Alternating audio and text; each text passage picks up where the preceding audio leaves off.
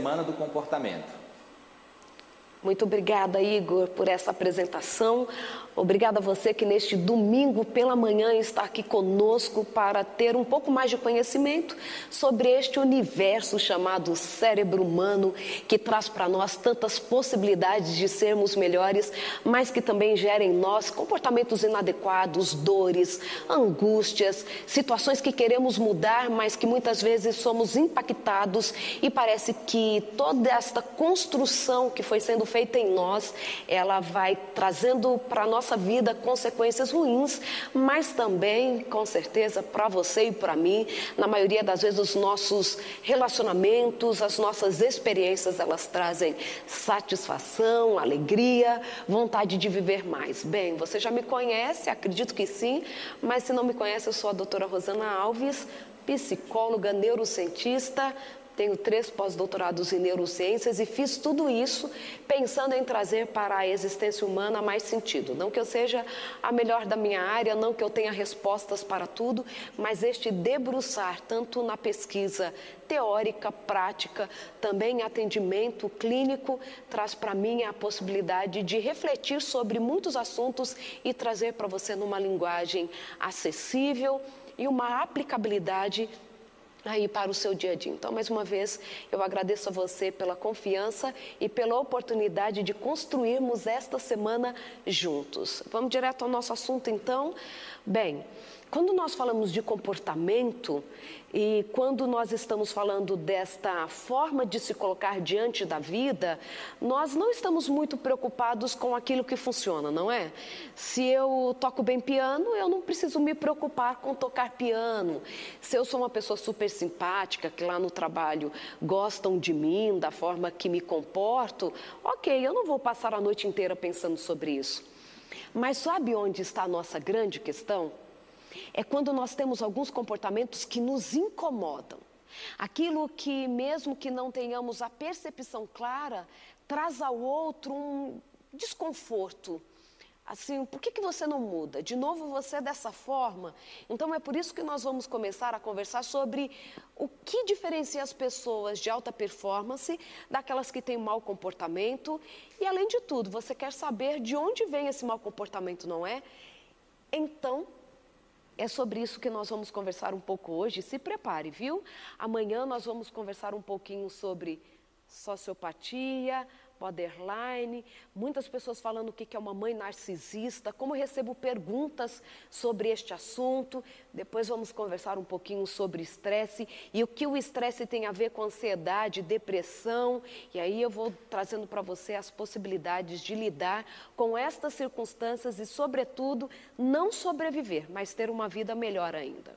Então, de onde vêm os maus comportamentos? Eu quero mesmo conversar com você. Como o Igor já lhe diz, você tem a possibilidade de fazer perguntas e nós vamos aqui respondendo às suas indagações, trazendo aí um pouco mais de luz, um pouco mais de esclarecimento sobre as suas questões.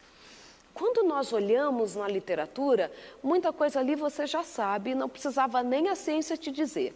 E o legal da ciência é isso, viu? Muitas coisas que são do dia a dia são trazidas para a luz da ciência para termos uma explicação, talvez mais aprofundada, ou como nós dizemos numa linguagem científica, refutar ou confirmar uma hipótese. Então, por exemplo, é, Talvez você aí, ó, que seja mais ou menos da minha idade, um pouquinho mais velho, que já tenha algumas décadas de experiência, a gente escutava Bem, eu sou bisneta de Índia, né? Então a questão das ervas, tudo sempre foram muito presentes. E, por exemplo, a gente escutava que espinheira santa fazia muito bem para o estômago. Né? Está ali com uma úlcera, uma dor de estômago, espinheira santa era muito utilizada. E aí a ciência pega espinheira santa, leva lá para um laboratório que estuda plantas medicinais e vai ver se de fato funciona e por que funciona. Então isso é muito legal na ciência. Quando a gente pega um comportamento é, inadequado, vocês vão acostumar comigo quem não está acostumado. Eu vou abrindo janelas e depois eu vou fechando, porque eu gosto tanto de passar conhecimento que eu, eu faço esse movimento, porque eu vou lembrando de coisas e vou trazendo aqui para vocês. A gente usa o termo mau comportamento, comportamento inadequado, problemas de comportamento. Bem, a gente não tem um termo definido, porque qualquer um desses termos eles trazem para a gente até mesmo complicações para utilizar, tá bom? Problemas de comportamento, o que seria? Maus comportamentos, será que tem uma questão ética, moral envolvida? Então a gente escolheu um desses termos para trazer aqui para que você entendesse do que a gente ia tratar, ok? Então, quando a gente olha para um, um comportamento desviante, um comportamento inadequado, de onde esse comportamento originou? Quem diz que esse comportamento é inadequado? Por que, que, de repente, eu não percebo que este comportamento não é o melhor para eu expressar? Eu nem percebi, mas as pessoas que estão ao meu redor, elas dizem assim: ah, se eu fosse você, eu mudava porque não está muito legal. Bem, quando nós olhamos para estas questões de, de comportamento, qual é a minha percepção, o que de fato nós encaramos como um comportamento que é inadequado, como que tudo isso acontece, nós partimos de algumas diretrizes, de alguns parâmetros. É muito interessante pensar que, como nós enxergamos a cultura, qual o ambiente social que estamos inseridos, é muito importante. Você fala assim, ah, isso, é, qual a relevância disso? Claro que é muito relevante. Lembrem das mulheres girafas. Lembra daquela tribo africana que as mulheres vão colocando argolas no pescoço? Nós achamos aquilo super estranho. Existe também uma, uma, uma tribo na Nigéria que eles bordam o corpo, literalmente, como se fossem agulhas, eles vão fazendo furinhos. E quando você olha, aquele corpo está todo rendado. Puxa vida, eu olho para aquilo e chega a me dar assim um, um pavor de imaginar como aquilo é feito, as mulheres com aquelas argolas no pescoço, que terror que é aquilo. Terror para a gente, dentro da nossa cultura, para elas, quanto mais argolas, melhor a sua posição social. O bordar no corpo, lá na tribo na, da Nigéria, também tem a ver com o status social, com o seu lugar na sociedade. Então, a primeira que eu, coisa que eu quero lhe dizer. Um comportamento ele é considerado inadequado primeiro a partir da cultura, ok? Não primeiro. Também está ali a cultura que está inserida. Então você não pode falar que um comportamento de X ou Y Y é inadequado se você tirar do contexto cultural, ok? Porque senão nós vamos começar a nos meter na cultura de todo mundo, querer mudar tudo, sendo que tem história por trás disso. Existe toda uma, uma construção social, uma construção para que tudo isso se organizasse assim. Claro, sem dúvidas nenhuma, eu acho que já está passando aí sobre a sua cabeça que, ah, então, lá quando as mulheres são mutiladas, isso a gente tem que considerar adequado? Não. E aí eu quero trazer para você mais um entendimento. Além da questão cultural, se envolve um sofrimento e quem está sofrendo não concorda ou traz para a vida dela muito prejuízo, aí nós falamos que é necessária alguma abordagem que possa aliviar esse sofrimento e possa trazer mais adequação, ok? Vamos pensar nas religiões mesmo, as pessoas que frequentam os diferentes espaços religiosos também podem ter no seu comportamento algumas peculiaridades. Claro que sempre, quando nós dizemos sobre cultura, sobre religião, sobre as doutrinas, nós estamos falando que existe a moral e existe a ética. Moral tem a ver com aquilo que eu acredito como certo e errado e tomo isso como conduta individual para a minha existência. Agora, a ética é o comportamento adequado para se viver em sociedade. Faz sentido isso para você? Então, o que a gente preza é que, assim, o que você tiver de moral, ela precisa se adequar ou não perturbar a ética, que é a sua conduta, a conduta que precisa ser expressa em sociedade, ok? Então você pode ter é, crenças que elas não vão perturbar a ética, então elas não podem ser consideradas desviantes, ok? Agora, dentro da ética, sem dúvida nenhuma, que uma cultura ética, ela foi construída inicialmente sobre a moral daquela, daquela sociedade, daquele grupo. Por isso que, na maioria das vezes, o que é o substrato, o que é base para a ética, também é para a moral, ok? Quando nós vamos ver mesmo para as pertenças religiosas, religiosas, o não matarás faz parte da maioria delas, ok? Mas o, o, matar, o homicídio, o tirar a vida do outro também faz parte da ética. Fez sentido para vocês? Porque senão nós vamos sair julgando o comportamento das pessoas fora do contexto e isso é extremamente prejudicial, ok? Mas agora voltando à pergunta: de onde vêm os maus comportamentos? Quem é de fato responsável quando eu tenho um comportamento que ele é considerado inadequado, gerando tanto para mim quanto para o outro prejuízos, ou gerando só para mim o prejuízo, ou gerando também para os outros? Voltando então para o que a gente faz lá na ciência, o que, que a gente tem? Nós olhamos então a questão cultural, vou tocar num assunto que ele é bem delicado, tem as questões familiares, sim, quando geradoras deste mau comportamento. Existem questões psicológicas que podem ser originadas de alterações neurológicas, e isso é muito importante, algo que a gente não tinha essa clareza há algumas décadas e hoje também é muito, é muito claro para nós. Quando nós olhamos para alguns casos na literatura, por exemplo, do Cade, ele era um, um funcionário da, da ferrovia da, dos Estados Unidos, lá no início do século XIX, do século XX, desculpa, do século XX, e ele era aquele funcionário exemplar. Ia ao trabalho como combinado, respeitava as pessoas, etc. e tal. Mas num dia, ali no, no trabalho dele, uma barra de ferro solta e traspassa o olho dele e assim, miraculosamente ele não morre, é levado até o hospital, tiram uma barra de ferro, ele pede o globo ocular. E a partir de então, acontece um fenômeno muito interessante com o Kate. Sabe qual foi o comportamento? Sabe o que, que acontece com ele? Depois deste acidente, ele passa a ter um comportamento tão desviante, tão desviante. Alguém que tinha um compromisso com o seu trabalho começa a chegar atrasado Alguém que era super respeitoso começou a de fato ter um comportamento de assédio com as amigas ali do trabalho, começa a beber, começa a ter um comportamento social extremamente inadequado. E isso foi muito interessante para a literatura da época. Estávamos ainda começando os avanços em neurociências, e só para que vocês entendam, as neurociências chegam no Brasil, sabe há quantos anos? Nós temos as neurociências no Brasil como ciência somente há 60 anos. É muito recente. Eu estava ontem conversando com meu marido sobre isso. Eu sou considerada a terceira geração de neurocientistas do Brasil. Estive ali trabalhando, tive como professores os primeiros que criaram ali a sociedade. Na verdade, a Sociedade Brasileira de Neurociências e Comportamento foi fundada pelo meu professor. Olha que privilégio que eu tive de estudar com o professor Elisaldo Carlini, uma sumidade mundial. Então, pensa quando acontece esse acidente, as neurociências ainda estavam, uh, estavam caminhando, engatinhando como um bebê. Mas a mudança do comportamento dele foi muito, muito importante.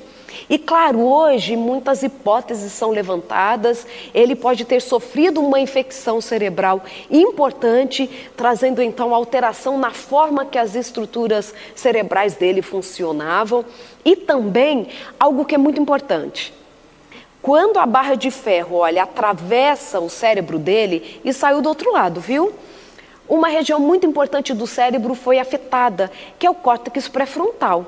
Córtex pré-frontal você já deve ter ouvido, dentre tantas funções, ó, córtex pré-frontal, aqui bem na região acima dos olhos, aqui região de sobrancelha, eu falo bem na nossa testa, nós temos o córtex pré-frontal. Dentre tantas funções, ele está envolvido com tomada de decisão assertiva a partir de uma reflexão, aquele comportamento adequado passa por uma leitura de córtex pré-frontal, porque o que a gente tem ali de impulso, de estímulo, seja de frio, de calor, muitas dessas funções, desta percepção do cérebro, muitas delas são levadas para o córtex pré-frontal para que possamos tomar uma decisão refletida, adequada, para que exista uma modulação da impulsividade e da agressividade. Quem faz isso é córtex pré-frontal, ok? Mas no nosso caso, aqui no nosso estudo de caso, ele teve uma lesão de córtex pré-frontal, o que pode também ter levado a este comportamento inadequado desviante.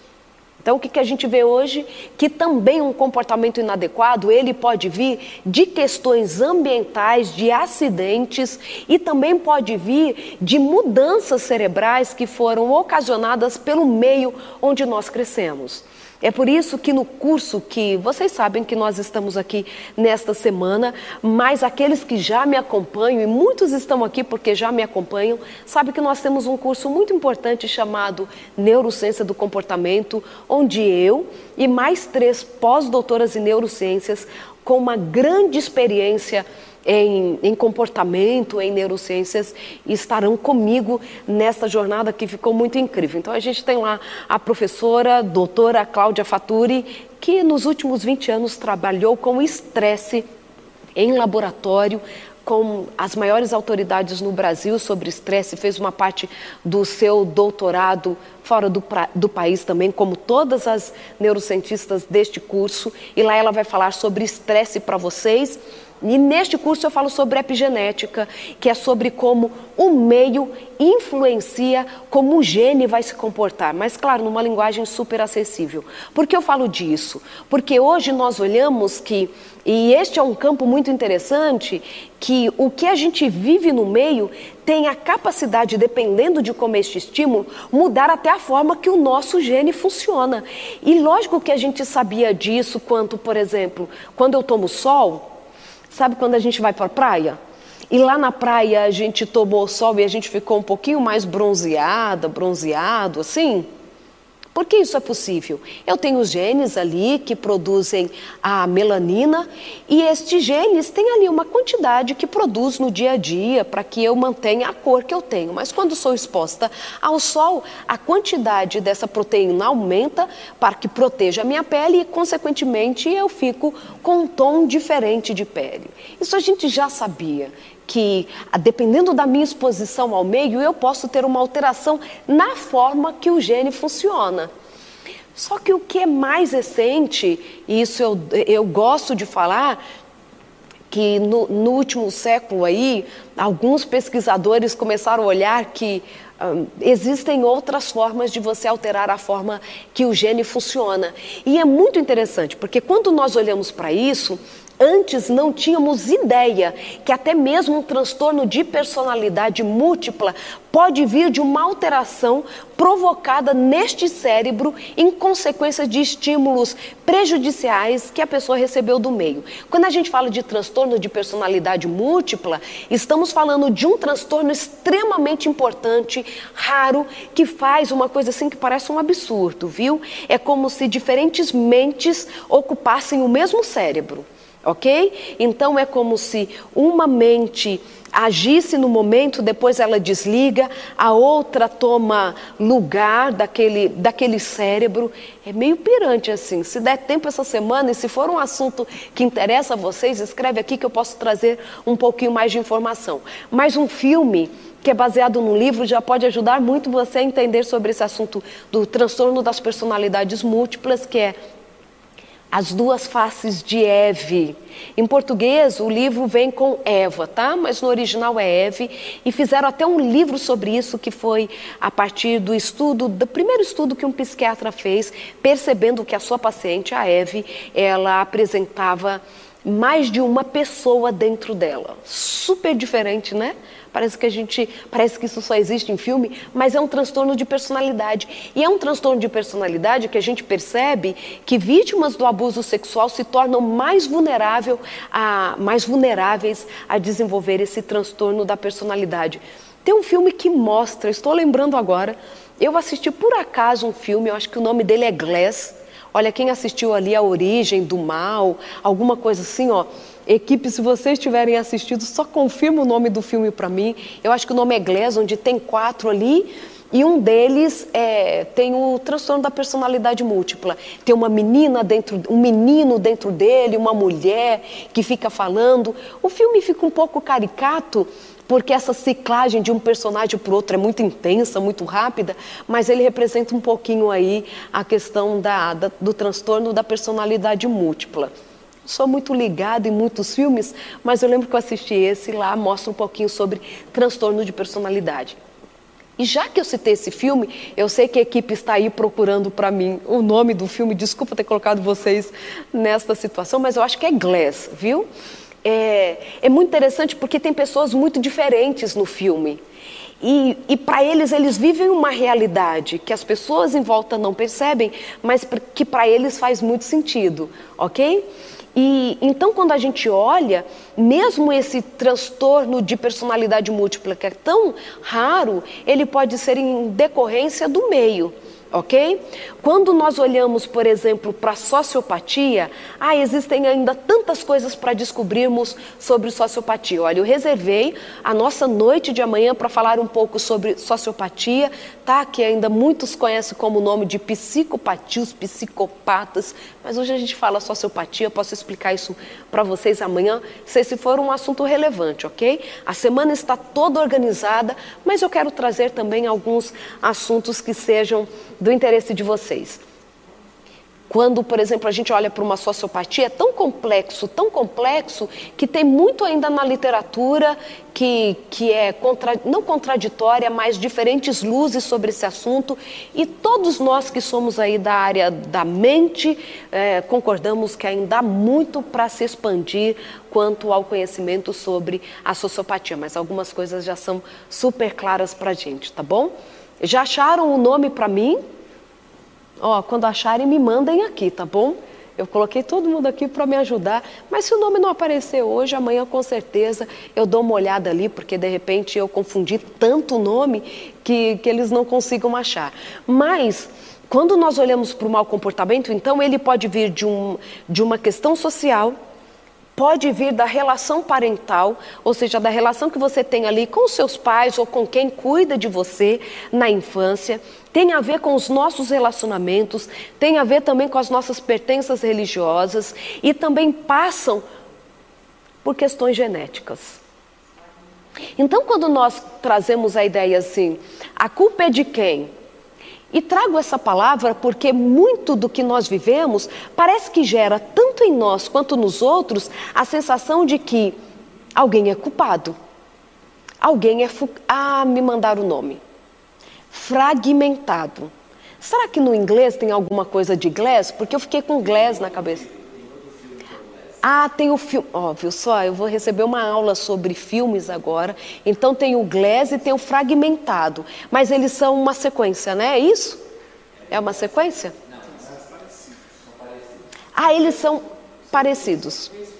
São três filmes então eu acho que eu estou falando do Glass mesmo, mas eu confirmo. Assistam os três, porque os três devem ter os mesmos personagens, alguma coisa assim, o mesmo sentido, tá? Mas amanhã eu confirmo para vocês certinho qual é, e aí vocês, para quem tem interesse, pode assistir, ok?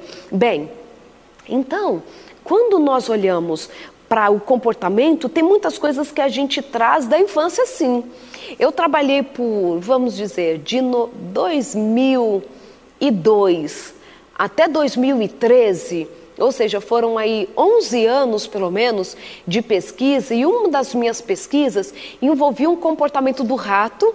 Eu trabalhei muito com, por muitos anos, né? A minha carreira neurocientífica, ela foi focada na, na pesquisa básica, ali quando a gente ainda está em laboratório, fazendo os experimentos iniciais sobre uma questão. E dentre estes experimentos, dentre estas pesquisas, eu estudei muito sobre o, um comportamento do rato que nós chamamos de rearing, que é o empinar. Sabe como o cavalo faz de ficar em pé apoiado sobre as patas traseiras, esse empinar? O rato também faz, é um comportamento exploratório e é um comportamento que tem um, uma questão genética muito forte envolvida. Então, nós temos cromossomos nos ratos que fazem com que eles apresentem mais esse comportamento ou apresentem menos. Mas quando eles são expostos a um ambiente novo, eles vão apresentar mais deste comportamento, porque ele é um comportamento exploratório. O rato precisa conhecer este ambiente para ver rotas de fuga, se tem ali um predador, se ele acha comida, se há uma possibilidade de acasalar, de brincar. Então ele tem que explorar esse ambiente. Então é um comportamento que está ali nos genes dele, mas que o ambiente faz ele ter mais ou menos deste comportamento, ok? E claro, lá na minha curiosidade não fazia parte da minha pesquisa inicial, mas eu percebo que o animal que apresenta baixo reading, geneticamente falando, quando eu coloco ele num ambiente que para ele é aversivo, e ali naquele ambiente, ele é exposto àquele ambiente uma única vez, nos dias seguintes eu quero tirar dele aquela percepção de que aquele ambiente é ruim. O que a gente percebe é que os animais de alto reading, e nós percebemos assim, isso é muito lindo na ciência, fizemos sem nenhuma intenção, quando fomos verificar os resultados, chegamos a olhar que os animais de alto reading, ele extingue o comportamento de medo porque ele vai sendo resposto àquele ambiente e percebe que aquele ambiente não tem mais aquele estímulo aversivo. Mas os animais de baixo reading, mesmo depois de 30 dias, 60 dias, 90 dias sendo expostos àquele mesmo ambiente, continuavam tendo o comportamento de freezing, de congelamento, que é um comportamento de medo no animal. Sabe qual a conclusão? Que nós já chegamos ali e eu quero um dia retomar essa pesquisa, porque ela pode ser um modelo comportamental muito importante. Talvez ele seja um modelo de estresse pós-traumático, quando a pessoa passa por um evento que ele foi aversivo e mesmo depois que aquele evento não acontece mais, por exemplo, alguém que passou numa rua e foi infelizmente assaltado, quando ele é resposto àquele ambiente, ele continua tendo a sensação de medo como foi no ambiente no momento do, do assalto. E então, como aquela sensação, ela não passa, o comportamento começa a ficar inadequado, o sentimento ele fica fora do lugar, então nós dizemos que um estresse pós-traumático aconteceu. E talvez nós estejamos aí descobrindo um modelo para estudarmos como acontece de fato no cérebro de alguém que tem estresse pós-traumático, se existem aí genes que deixam uma pessoa mais vulnerável. E é muito interessante que quando nós falamos de comportamento inadequado, um mau comportamento, nós estamos falando de algo que estamos visualizando, ok? Nós estamos ali vendo. É alguém que tem um comportamento que, sei lá, cumprimentou alguém de forma inadequada, foi egoísta, é, maltratou o outro. Mas tudo isso ele tem uma origem no nosso cérebro.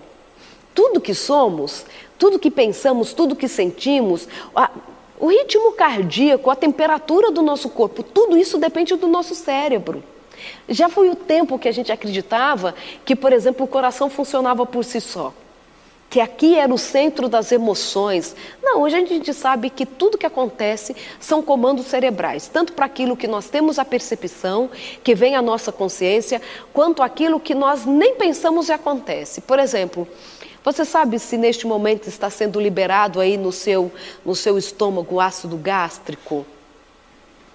Você pensou aí quanto, qual o volume de saliva que você precisava produzir para conversar com alguém? Claro que não, o seu cérebro pensou nisso para você. E é por isso que nós falamos que o nosso cérebro é onde nós devemos atuar, porque é a partir dele que os nossos comportamentos acontecem. E isso é muito interessante quando a gente vai olhar sobre a questão da emoção, sentimento e comportamento. Nós nos remetemos muito aos estudos do, do doutor, o neurocientista Antônio Damasio. Ele é uma das maiores referências mundiais sobre este tema, e quando nós olhamos para o que ele fala, é, nós vemos que, que tudo isso, tudo que somos como indivíduos, todos os nossos comportamentos, todos os nossos sentimentos, originam na forma que o nosso cérebro recebe os estímulos do meio e como ele interpreta. E muitos de nós temos esta interpretação do nosso cérebro que ela não é adequada, geradora de sofrimento. Então, aí, já respondendo a nossa pergunta, quem é responsável pelos maus comportamentos? Então, nós podemos colocar aí um, talvez, um combinar de genética, o meio em que nós desenvolvemos e o meio em que estamos, cultural, essa, essa vivência social é responsável e também, e isso é muito importante, tem muito a ver com as decisões que tomamos diante das demandas que estão diante de nós. E aí você vai falar assim, ah, doutora, você vai vir com aquele papo de que assim, eu decido e aí a partir desta decisão tudo mudou dentro de mim. Mais ou menos isso. Quando nós olhamos para os nossos comportamentos e aquilo que nós queremos mudar, sem dúvidas nenhuma que passa por uma decisão, ok? Quando muitas pessoas param de fumar, quando vão ao médico e descobrem que estão doentes, ou vem o sofrimento do filho que tem asma dentro de casa e aquele adulto está ali fumando, por exemplo. Então você toma uma decisão, o que não significa que você somente tomando a decisão vai começar, vai conseguir mudar o comportamento. Dependendo do comportamento e dependendo da quantidade de anos que você está envolvida com ele, se ele envolve um vício, uma dependência ou não, vai exigir de você um pouco mais de esforço para mudar esse comportamento, ok? Alguns a gente simplesmente decide e deixa de fazer, outros vão exigir um acompanhamento terapêutico, outros vão exigir que nós estudemos mais sobre o assunto para que nós consigamos mudar aí o que, aquilo que é inadequado. É, eu gosto muito de dizer que o nosso cérebro não é bobinho. Ah, e eu decidi, ele já mudou. Agora eu recebo a influência X, tudo é diferente. Não é assim. O que nós somos de pensamento, de comportamento, é a resultante de uma construção que veio ao longo dos anos que podem ter sido colocadas em nós por aqueles que cuidaram de nós, podem ter sido instalados estes comportamentos por meio de traumas, também por decisões que tomamos ali no meio do prazer e depois a gente não quer mais aquilo. Então, como a maioria dos nossos comportamentos, pensando nos hábitos, vieram de uma construção, nós também precisamos investir para que esta construção possa, possa ser em alguns aspectos desconstruída. Nós dizemos que nós não esquecemos um comportamento, nós mudamos a forma, às vezes, de pensar sobre ele, um sentimento, um trauma que passamos. A gente não vai lá no passado e apaga a nossa história, mas nós podemos hoje olhar para essa história de uma forma a decidir que ela não vai mais impedir que nós sejamos felizes, ok? Então, quando você olha para os seus mais ou menos 86 bilhões de neurônios, que fazem mais de 10, 100 mil conexões entre si, nós dizemos que é necessário criar novos caminhos. E é isso mesmo, estou falando ali físico, tá? Quando nós olhamos para imagens de computador sobre as nossas redes neuronais, um neurônio conectando com outro, que conecta com outro, são mais de 10 mil conexões que um único neurônio pode fazer com outros. Então, são caminhos mesmo. Quando você sente, por exemplo, o cheirinho de, vamos dizer, do churrasco, por exemplo. Ah, sentiu o cheiro do churrasco, já vê uma enxurrada de caminhos aí no seu cérebro. Você já lembra do sabor para quem come carne, você já lembra que é momento de festa, ou talvez uma farofa, um vinagrete. Não sei como acontece aí se você come churrasco, mas só de sentir o aroma, o cheirinho da carne, é, já muitos caminhos são acionados no seu cérebro. É automático isso, porque te remete ao que você já viveu tem a ver com experiências. É assim para os nossos sentimentos também. Você vai vivendo experiências e a partir dessas experiências caminhos são formados e muito bem formados no nosso cérebro, tornam-se vias de fácil acesso. E então, quando o estímulo chega, é, essas informações elas disparam toda uma forma deste cérebro agir responder. Então é por conta disso que nós tomamos consciência do que são esses comportamentos que nós queremos mudar e a partir de então vamos encontrando estratégias para mudar. Agora algumas coisas você precisa saber sobre isso. Você precisa decidir, sem dúvidas nenhuma, mas precisa persistir. Você precisa entender que existe um caminho facilitado para aquele comportamento que você quer alterar. Então não desista. Se num primeiro momento você tentou, tem toda a estratégia ali montada e você eh, não conseguiu, é necessário persistir. Não é assim quando a gente quer mudar o nosso hábito alimentar? Queremos parar de falar palavras inadequadas? Mudar a forma de nos comportarmos em, em alguns grupos específicos? Então você vai precisar persistir, ok? Para alguns, a mudança, até mesmo de um mesmo comportamento, vamos dizer que duas pessoas querem parar de fumar. E fumar é prejudicial, a gente nem vai discutir sobre isso, né? Algumas pessoas vão ter mais facilidade para deixar do que outras. Por quê? Porque os nossos comportamentos, eles não são instalados por uma única, um único estímulo, vamos dizer assim. Eles não são instalados somente por questões ambientais, seja lá a cultura ou como nós crescemos na nossa família, mas também questões genéticas, de história, de como o meu cérebro lê aquele estímulo. Então, duas pessoas podem sim uma conseguir mais rápido e outras demorarem um pouco mais de tempo. Então, primeiro, eu quero terminar a resposta para essa pergunta falando assim: de quem, quem é o culpado pelos maus comportamentos? Vamos começar a mudar essa ideia? Se esse comportamento já está instalado em você, claro, você pode ter essa percepção, mas agora eu quero te lançar uma outra pergunta, é sobre ela que eu quero que você foca. Quem é responsável na mudança mal, do mau comportamento? E claro que, sem dúvidas, eu trago para você a oportunidade de ser protagonista da sua própria história. E você já sabe dos livros, dos filmes, que o protagonista não trabalha sozinho, não é? O protagonista é aquele que decide o que para ele é melhor e nas mãos dele estão as melhores ferramentas para poder chegar ao resultado. Mas o protagonista não faz sozinho. E claro que eu estou aqui para te ajudar nessa questão, com aquilo que eu posso lhe ajudar. São mais de 20 anos nessa jornada de neurociências, de psicologia, e há muitos caminhos que eu posso encurtar para você, ok? Mas você precisa decidir por isso.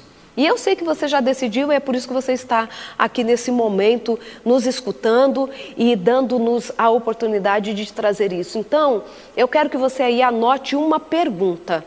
E é essa mesmo. Quem vai ser responsável em mudar os seus maus comportamentos? Enquanto nós estivermos terceirizando ou colocando sobre a nossa história, e para alguns a história foi traumática mesmo, deixou marcas que muitas vezes parecem indeléveis, que não tem como mudar aquela situação. Mas eu digo se você que está sofrendo não se debruçar para mudar esse comportamento, quem é que vai poder fazer isso melhor do que você?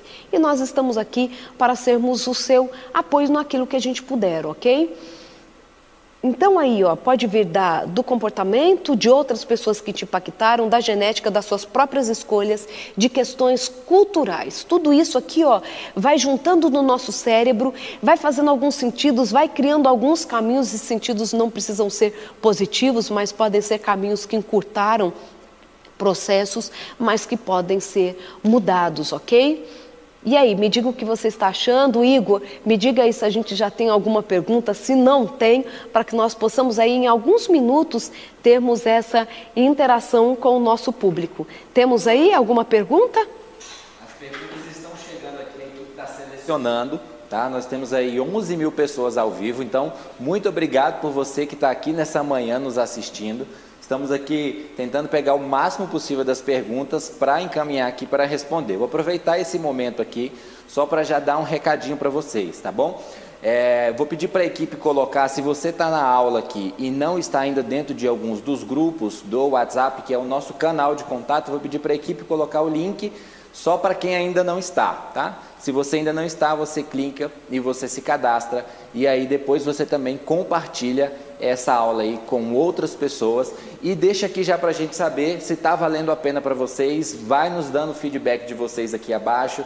Se vocês estão gostando, coloque um sim, coloque um muito bom, só para a gente entender aí também como está para vocês, tá bom? Doutora, já já eu mando as perguntinhas aí para você. Ótimo, Igor, ótimo. Eu sei que tem muita gente aqui acompanhando de diferentes lugares do mundo e eu quero que você me diga assim: qual o seu mau comportamento que você quer que, é, que seja mudado. Eu sei que algumas pessoas já andaram aí respondendo a nossa enquete. Agradecemos muito a você por este engajamento neste momento de construção. Eu insisto em dizer que nós temos sim um curso de neurociência do comportamento. Já estamos na terceira edição desse curso. Tamanha foi a procura. O curso está incrível, mas aqueles que me acompanham sabem que independente de você estar lá no curso ou não, eu quero que a nossa construção ela seja relevante. Hoje é só mesmo para que você, é, lógico, além de tudo que você já está aprendendo, se atualize, saiba do que essa semana se trata, coloque assim, ai doutora, por favor, fale pelo menos cinco minutinhos de tal assunto, me indique um, algo que eu possa ler, assistir sobre isso, porque eu quero me aprofundar mais, porque a gente quer que esse momento seja de uma construção entre todos nós. Olha, perguntas chegando. Estou super empolgado. Você sabe que eu amo interagir com vocês e ter aí a possibilidade de, de responder as perguntas, tá? Vamos lá. É verdade que o tempo influencia na mudança dos comportamentos, assim como 21 dias? Olha, é, vocês querem que eu seja sincera? Vocês querem que eu fale isso a partir de uma visão neurocientífica? Como que é? Bem, é muito interessante pensar nos 21 dias. Sem dúvida nenhuma, eu acredito que a ideia por trás dos 21 dias para mudar qualquer hábito seja na persistência ok? Você quer mudar alguma coisa, você precisa persistir, claro, porque o hábito é algo que vai participar do dia a dia, mas que foi instalado por conta de uma repetição. Então, se você quer mudar um comportamento, sem dúvidas nenhuma que você precisa repetir isso com uma maior frequência, certo? Então, os 21 dias têm a ver com a sua persistência para mudar um hábito. O que nós dizemos é que assim, se você se fixar nos 21 dias, você talvez se frustre.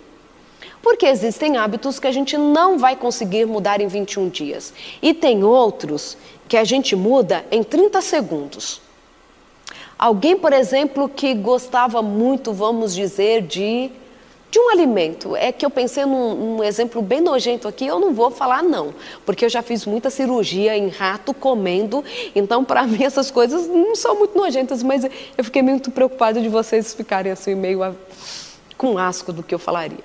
Mas, por exemplo, você gosta muito de comer alguma coisa, mas num dia você comeu aquilo estragado. Ah, talvez você passe muito tempo sem não querer comer mais aquilo, ou talvez nem volte a comer. Sabe um outro exemplo muito interessante? O que acontece durante a gravidez, o enjoo. Existem algumas mulheres que pegam uma verdadeira aversão a alguns alimentos e nunca mais voltam a comer. Isso aconteceu da noite para o dia.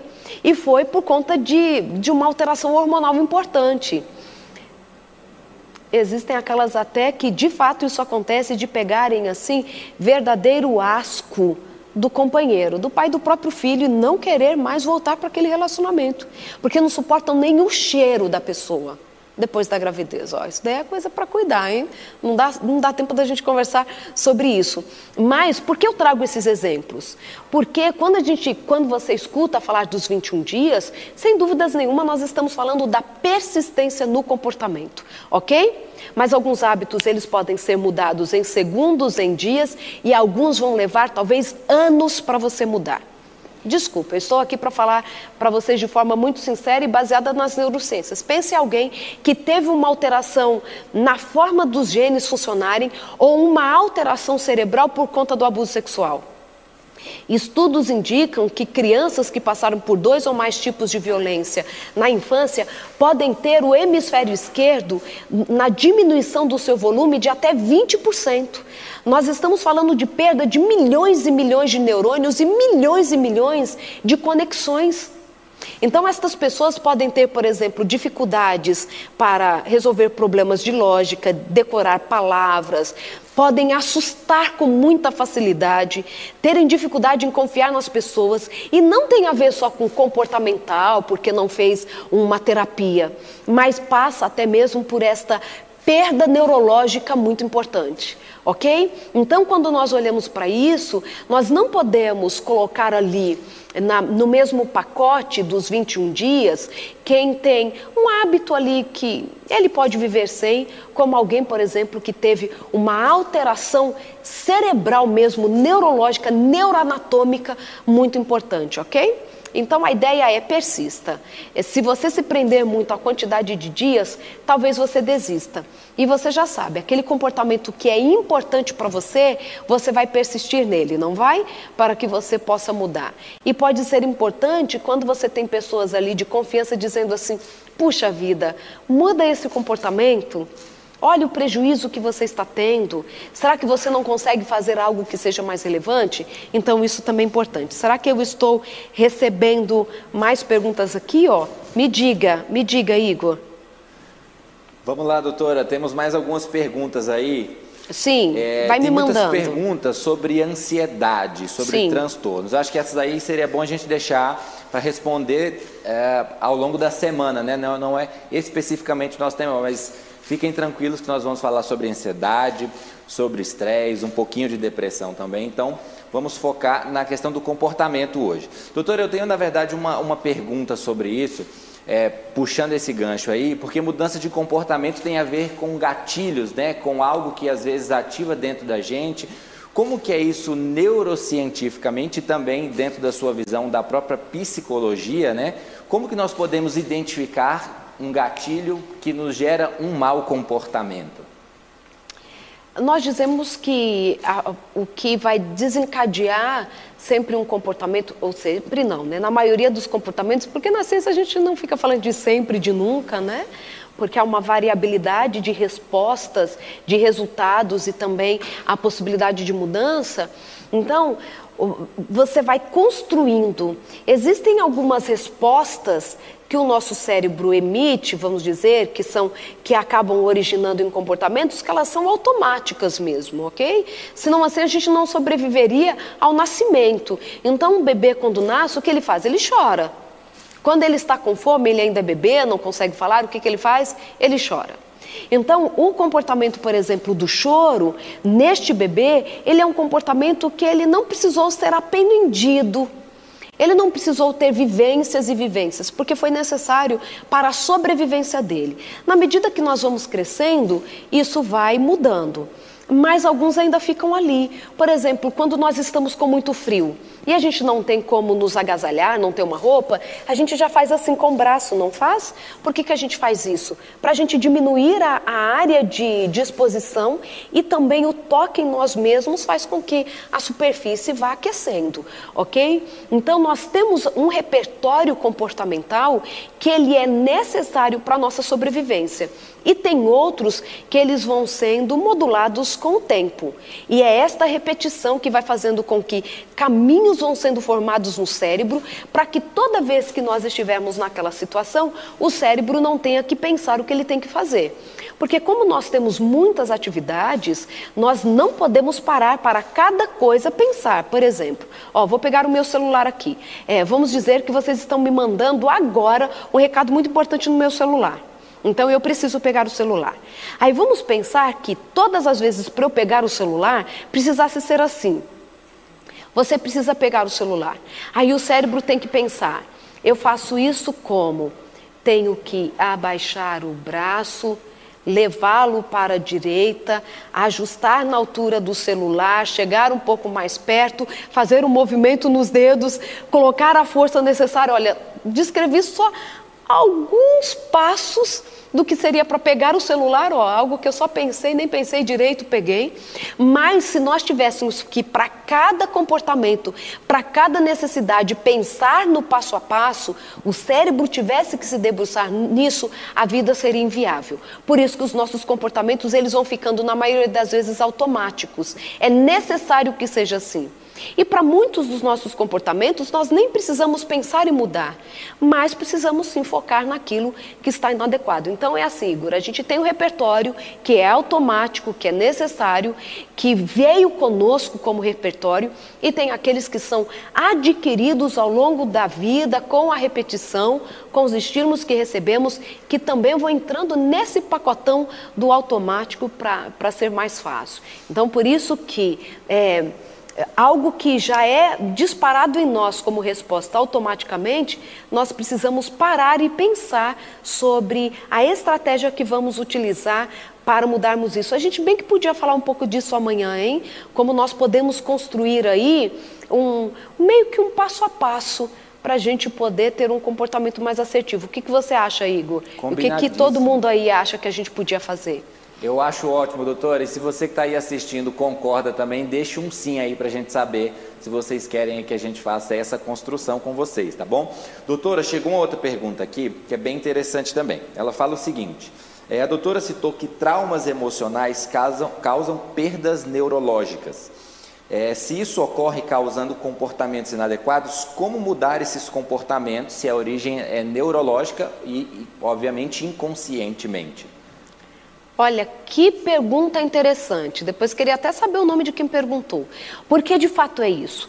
A gente, o que nós conhecíamos ali primariamente nas neurociências é que assim, Neurônio uma vez perdido, nunca mais recuperado, né? A gente até brinca assim, olha, se você só tem o tico e o teco, não deixa perder não, porque depois a gente não recupera. Hoje o que a gente vê é que a neuroplasticidade, que é essa capacidade de reorganização do cérebro a partir de prejuízos de perda, é, é possível. O surgimento de neurônios, de novos neurônios, que a gente chama de neurogênese, também é possível em algumas regiões do cérebro, também não é um oba-oba todo dia, surgindo novos neurônios não. Então, o que, que a gente vê, Igor, é assim: quando nós falamos que existem perdas neurológicas importantes envolvidas, nós estamos falando de uma perda significativa. Mas quando a gente está lá na depressão, na ansiedade, nós já temos uma alteração nessa forma do cérebro funcionar, da sua neuroquímica, talvez na forma desse neurônio se expressar, de ele é, conseguir captar aí, né, receber e colocar dentro do neurônio ali a serotonina que é necessária. Alterações acontecem acontecem quando a gente está com uma depressão, uma ansiedade, na bipolaridade, nos transtornos aí do humor, nos transtornos de comportamento. Quando nós falamos, e eu cito esse exemplo dos traumas, e você pode, a partir deles, ter este prejuízo, porque não é todo mundo que vai ter esse prejuízo, ok? Mas nós encontramos em alguns indivíduos, sim, essa perda. O que nós vemos hoje é que, assim, é, Estudos até de Pérez e colaboradores da USP mostram que, e foram os primeiros estudos a mostrarem que a terapia, inclusive, tem essa capacidade de alterar anatomicamente o cérebro quando um, um, trauma aconteceu. Claro, uma psicoterapia muito bem feita, que o paciente ali, ele, ele fidelizou, né? ele, ele aceitou aquele, aquele atendimento, ele continua fazendo, ele aceita o que ali acontece para fazer as mudanças também na sua vida. Então a gente pode ter nessa mudança com a psicoterapia, mudança no estilo de vida, eu lembro até que uma das aulas que eu dou no curso de Neurociência do Comportamento, eu trago uma tabela do que a gente tem de, de atual sobre quais os tipos de exercício físico, as suas frequências que nós já encontramos, por exemplo, uma alteração na produção, na síntese de BDNF, que é um que é uma proteína super importante para o cérebro, tanto para não só alimentar o cérebro, mas para reparar neurônios que estão danificados. Estão, a BDNF está envolvida com o surgimento de novos neurônios, o que a gente encontra até mesmo em pessoas idosas, como que a atividade física e a sua frequência também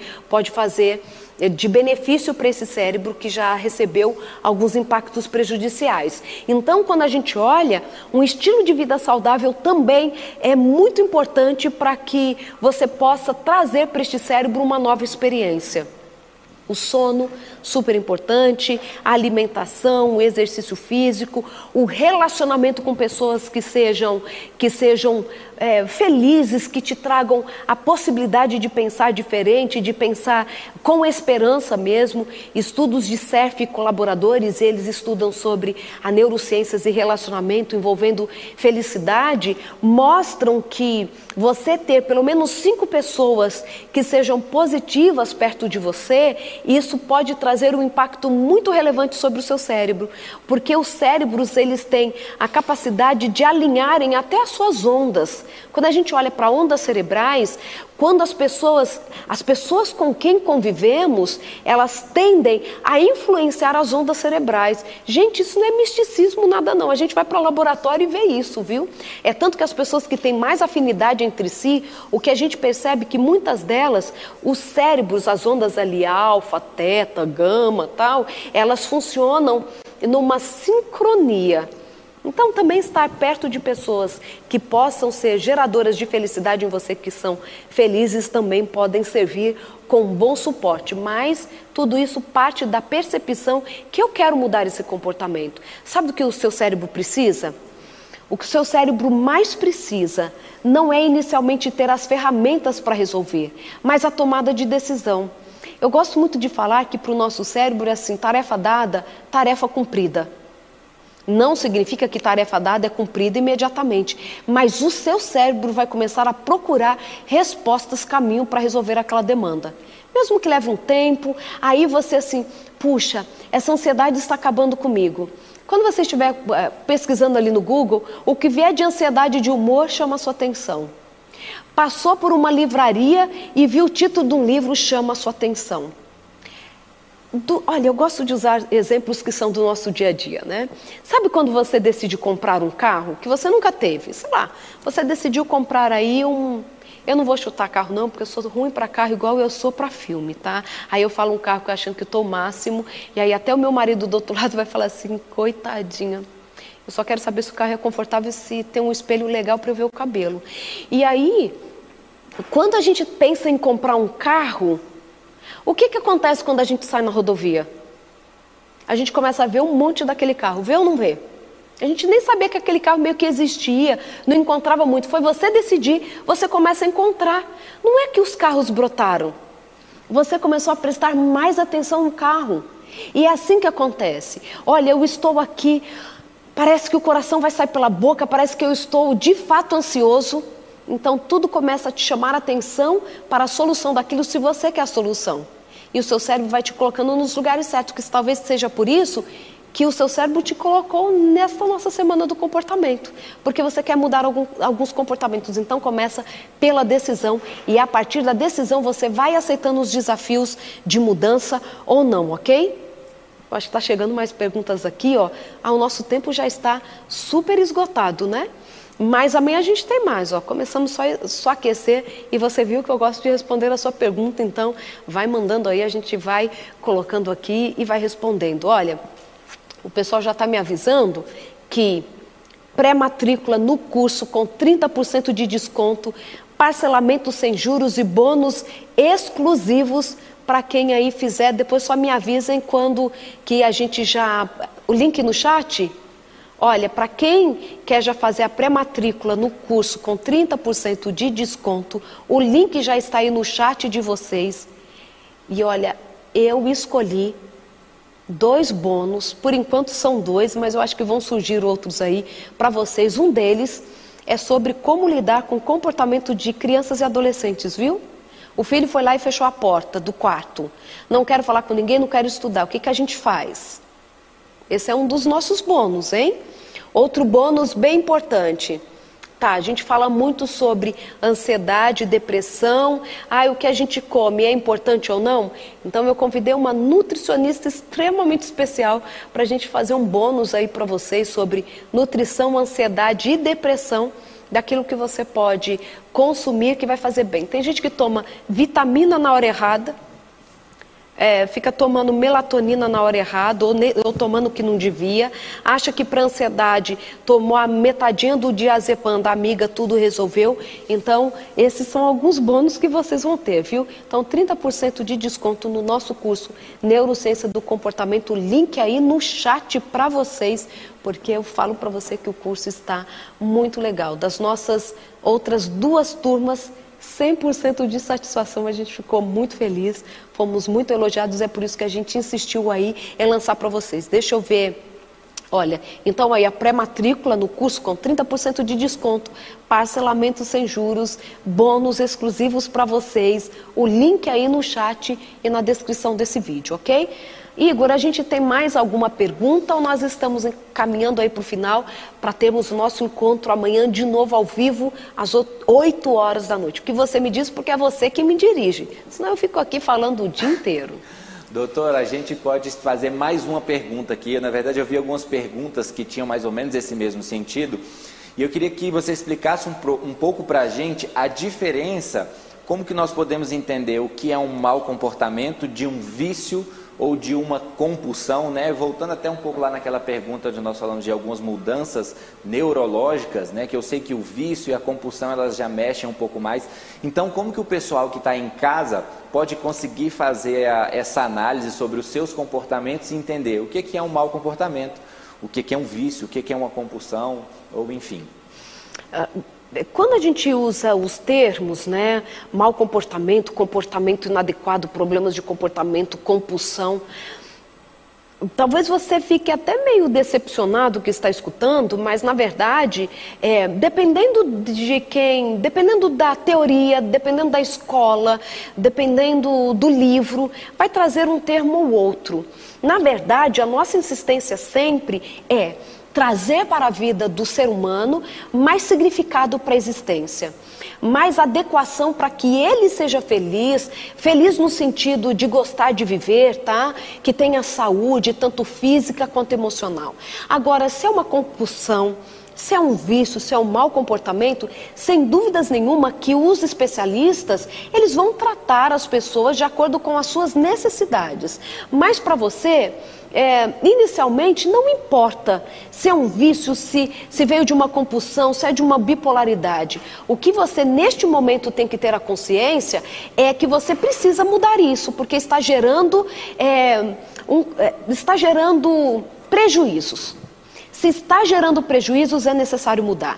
É nisso que a gente se concentra. Quando nós vamos lá, por exemplo, na psicologia e vemos psicanálise, é, teoria, né, terapia cognitivo-comportamental, quando a gente olha para Gestalt, com tantas outras psicólogos, esse curso do nosso Neurociência do Comportamento é para você, viu? Porque a gente traz muita coisa legal sobre o que, que a psicologia tudo fala e o que, que você pode fazer lá na sala, no seu atendimento com o seu cliente, com o seu paciente.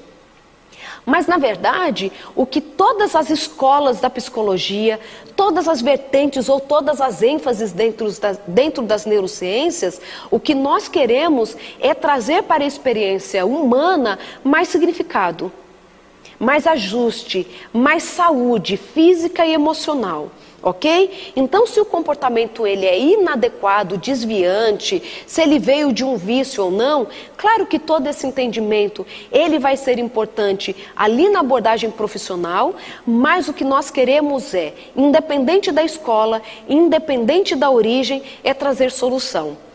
Então a gente não precisa estar nesse momento tão preocupados inicialmente o que é, mas se está incomodando é como resolver. Espero ter respondido aí de forma mais simples um assunto que é tão complexo. Respondidíssimo, doutora. Então nós estamos aí caminhando é, para encerrar aqui o nosso primeiro dia de aula, tá? Pessoal, olha só, como eu disse, as aulas vão ficar gravadas até a sexta-feira.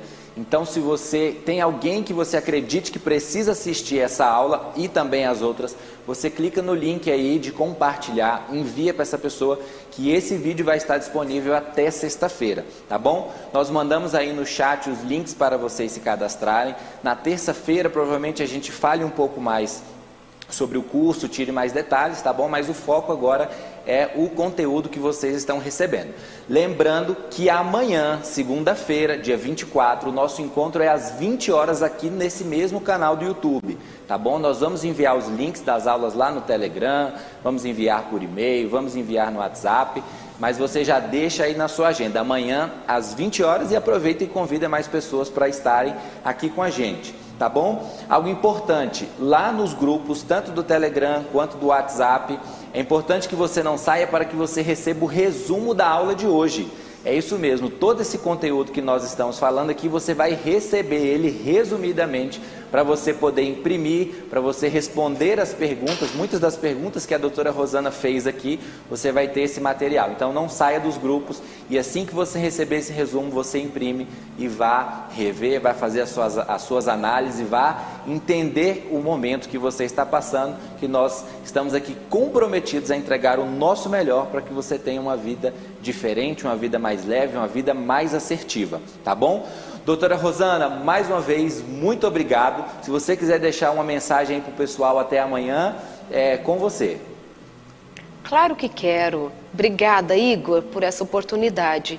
É, eu quero deixar para você, olha que presentão São poucos os cursos, poucas semanas que dão a você um workbook, hein? Tudo que foi dito aqui vai estar lá, olha, tudo digitado para você, que você vai poder ter aí esse manual. Mas eu quero deixar para você duas perguntas para você refletir, para que essa semana faça mais sentido, porque eu quero que ela gere em você aquela mudança que você quer, tanto quer. Conta, Preparado conta, aí, vai estar lá também no seu workbook. Mas se você já quiser começar a pensar sobre elas, aqui vão. Você me fala.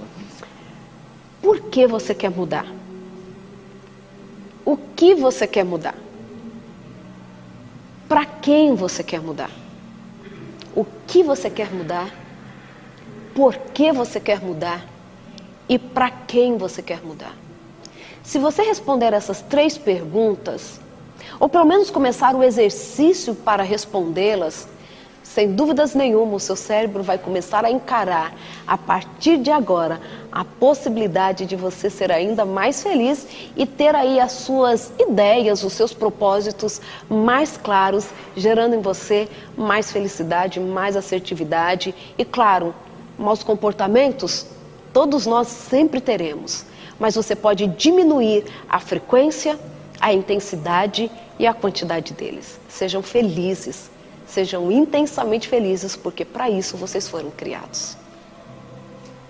É isso aí, pessoal. Obrigado, doutora. Obrigado por essa mensagem, pessoal. Então, amanhã, às 20 horas, horário de Brasília, nós temos a nossa segunda aula, o nosso segundo encontro. E eu te vejo aqui amanhã. Um ótimo dia, um ótimo domingo.